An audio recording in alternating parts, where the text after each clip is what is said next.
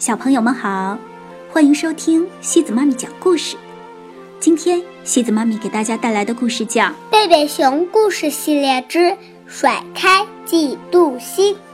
这个故事是由美国的斯坦伯丹和简伯丹共同创作的，由孙志芳等翻译。大树屋门前有一条金色的土路，通往熊王国的深处。此时，树屋里满是欢声笑语，有人过生日了。过生日的是小熊哥哥，今天他会收到许多精美的礼物。起初，他并没有打算举办一个生日派对，但是弗雷德表兄、利兹和巴伯布鲁诺都来了，当然，爷爷和奶奶也来了。哇哦！小熊哥哥打开爷爷送的礼物。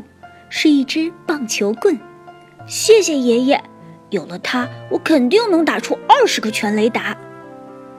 奶奶的礼物是一件夹克衫，穿上去帅气又暖和。小熊哥哥穿着它，对着镜子照个不停。谢谢奶奶，太棒了。小熊哥哥的生日礼物还有弗雷德表兄送的棒球手套。利兹送的体育影碟和巴伯布鲁诺送的探险小说，小熊妹妹的贴心礼物是一包特制木板，是特意为小熊哥哥组装飞机模型准备的。谢谢，谢谢，谢谢大家！小熊哥哥激动地说：“不客气，祝你生日快乐！”大家异口同声地说：“小熊妹妹的礼物是精心准备的。”但他现在正想着另一件事。哥哥一下子收到那么多的礼物，自己却没有，他感到愤愤不平。小熊妹妹试着安慰自己，在她过生日的时候也收到过很多礼物啊，下次生日的时候还会收到。再说了。反正他对棒球棍呢、夹克衫啦、棒球手套啊、体育影碟呀，还有木头什么的，一点儿也不感兴趣。而当熊爸爸和熊妈妈亮出他们的礼物时，小熊妹妹再也没法安慰自己了。那是一辆小熊妹妹见过的最大、最漂亮的变速越野自行车。那辆车有线闸，有三档变速。还有运动型轮胎，小熊妹妹看见这么漂亮的自行车，脑子里想的不再是哥哥生日快乐，而是我也想要那辆车，我要，我要，我要。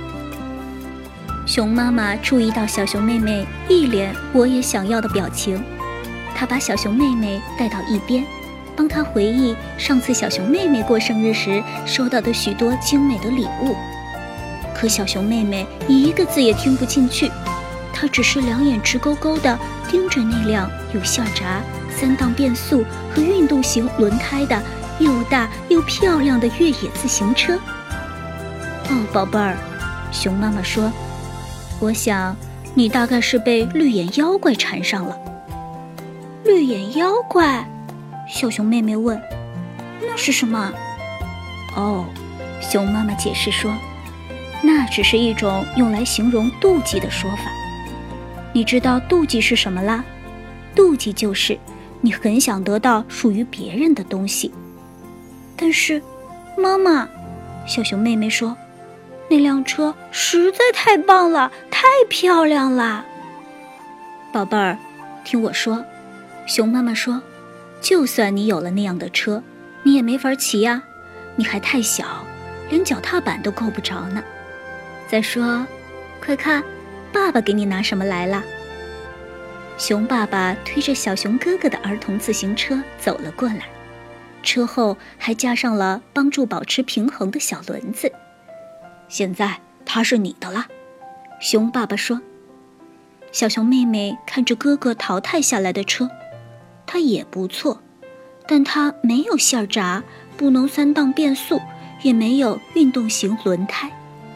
过来，孩子们，熊妈妈说：“我们的客人要走了，该说再见了。”再见，小熊哥哥说：“谢谢你们大家的生日礼物。”再见，小熊妹妹说：“爷爷和奶奶上了他们的卡车回家去了。丽兹和其他人上了他爸爸的汽车，布鲁因先生答应送他们回家。熊爸爸帮小熊哥哥把新自行车搬下楼梯，熊妈妈和熊爸爸骄傲地看着小熊哥哥骑上车试了起来。起初，小熊哥哥只是骑着车绕着树屋飞快地转圈儿，后来又做了几个前轮离地的特技。当他干脆把脚放在了车把上时，熊妈妈开始担心了：“别太冒失了！”他大声提醒说。小熊妹妹也看着呢，她走进屋里，一动不动地盯着窗外。看着看着，妒忌心越来越膨胀，从她的粉色发带一直蔓延到她的脚趾尖上。小熊妹妹实在太想要那辆又大又漂亮的越野自行车了。晚上，小熊妹妹还在想着那辆自行车，怎么也睡不着。就在他终于快要睡着的时候，奇怪的事情发生了。小熊妹妹家来了一位客人，这位客人长得和小熊妹妹一模一样，除了他的绿眼睛和头上的小犄角。我知道你是谁，小熊妹妹说：“你就是绿眼妖怪。”当然，小熊妹妹只是在做梦，但她并没有意识到这是梦。它是那么真实。来，绿眼妖怪说：“只要你能证明自己可以骑，你就能得到一辆哥哥那样的自行车。”小熊妹妹还没弄明白是怎么回事，就已经坐上了车。绿眼妖怪在她背后狠狠地推了一把。这辆车对小熊妹妹来说真是太大了，她甚至连脚踏板也够不着。接下来。就像所有的梦境一样，事情开始变得荒诞起来。自行车越来越大，越来越大。这时，自行车已经无法控制，加速冲下山去。山脚下有一块大岩石，它不偏不倚地撞了上去，撞得太厉害了。小熊哥哥崭新的生日礼物被摔得粉碎。我都做了些什么呀？小熊妹妹尖叫着：“我都做了些什么呀？”熊妈妈和熊爸爸刚刚睡着，听到声音，马上冲到孩子们的床前。“哦，妈妈！”小熊妹妹哭着说：“我刚刚把哥哥那辆漂亮的越野自行车撞成了碎片，全撞碎了。”来，冷静点，宝贝儿。”熊妈妈说：“小熊哥哥的车好好的，什么事儿都没有。”你刚才啊是在做梦，怎么了？小熊哥哥揉着眼睛问。我下楼去给大家拿点热牛奶来。熊爸爸说，他能帮我们睡个好觉。的确如此。第二天，小熊妹妹最好的朋友丽兹来找她玩儿，她和小熊妹妹骑着车，围着院子跑来跑去，玩得可高兴了。小熊妹妹骑着小熊哥哥的那辆旧车很顺手，丽兹骑着小熊妹妹的那辆旧车也很开心。小熊哥哥骑着自己漂亮的越野自行车绕着他们转。不久，当布鲁因先生来接丽兹时，他给大家带来了一个大惊喜。他刚刚用自己那辆旧车换回了一辆全新的汽车，橡胶轮胎。真皮座椅以及跑车外形，多棒的一辆车呀！